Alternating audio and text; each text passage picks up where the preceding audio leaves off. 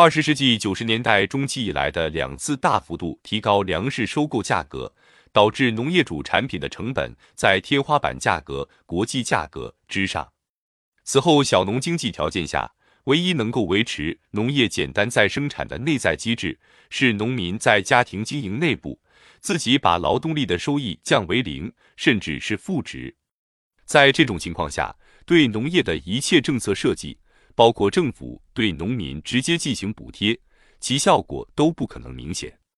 从以往的经验看，一方面我们认识到市场化的制度最早是在中国农村经济体制改革中被借鉴的。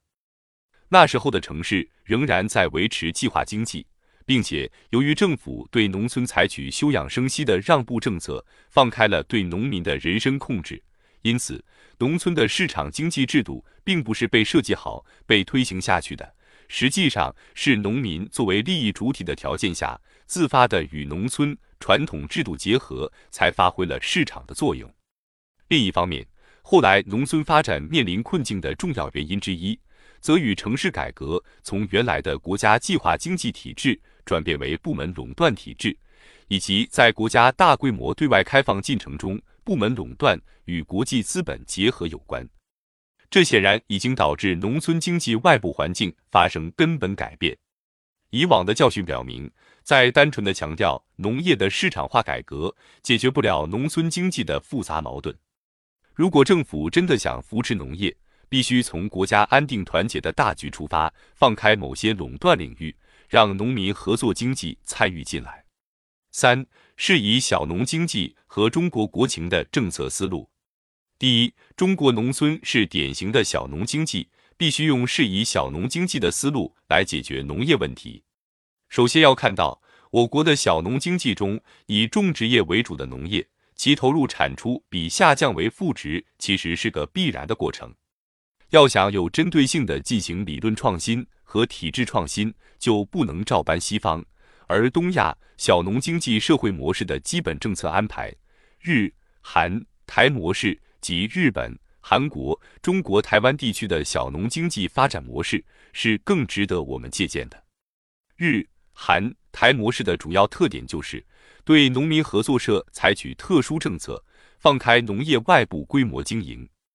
因为纯粹的农业生产没有规模效益。政府对农民进行补贴，又由于交易费用太高，而不可能补到每个单一的农民头上，因此只能靠农业外部规模来补充农业内部收益下降的损失。政府只能是放开与农业相关的领域，让农民合作经济进入。与农业相关的这些领域包括农村信用、保险、生产资料购销、农产品的加工以及农副产品的批发等。所有这些农业生产外部经营领域都能形成规模，产生利润，而唯独种植业产生不了利润。外部合作经营所产生的收益，必须通过合作社内部收益分配补贴到种植业上去，否则东亚小农经济从事的农业就很难持续下去。其次是政府对农业的投入要针对那些有组织的合作社，而不是直接投给农户。这还是由于政府与单个农户的交易成本过高。近年来提出的粮食流通体制改革、税费改革等政策，都是以为政府可以与九亿农民进行直接交易的。其实五十年的经验教训证明，这是做不到的。政府能做的是，对农村的投入和补贴，不是用于部门或者部门下设的企业，而是直接用于农村基层合作经济组织。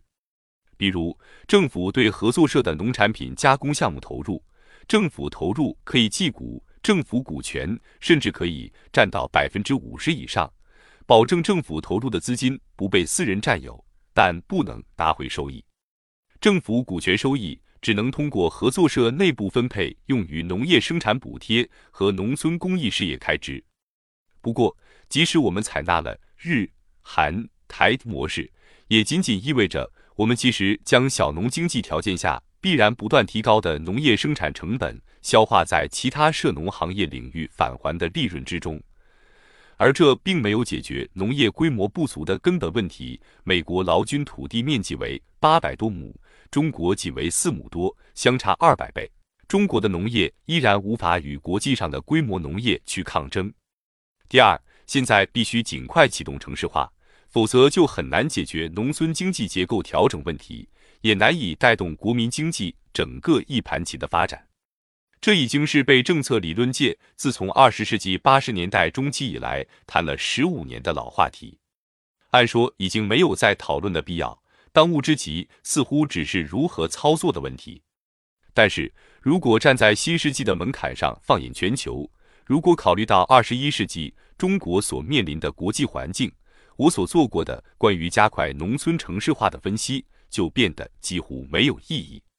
因为进一步的分析是，如果按照一九九八年底中央经济工作会议所定义的，将来在二十一世纪的国际垂直分工体系中，中国所能够扮演的，只能是以廉价原材料。和劳动力生产最低价格的一般制成品的角色的话，其结果可能要求我们只能像当年搞工业化的资本积累那样，维持城乡二元结构，才能保证劳动力的低成本。否则，追求高增长的中国经济就走不下去了。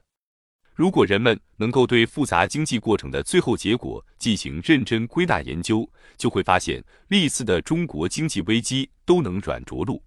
其苦果最终是由第三世界、中国内部的第三世界、广大农民来承担的。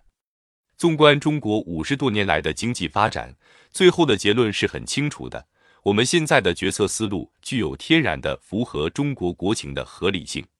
看来，如果不认真考虑国家的可持续发展战略，仅仅个别的讨论农村经济领域中的问题和对策，很可能事倍功半。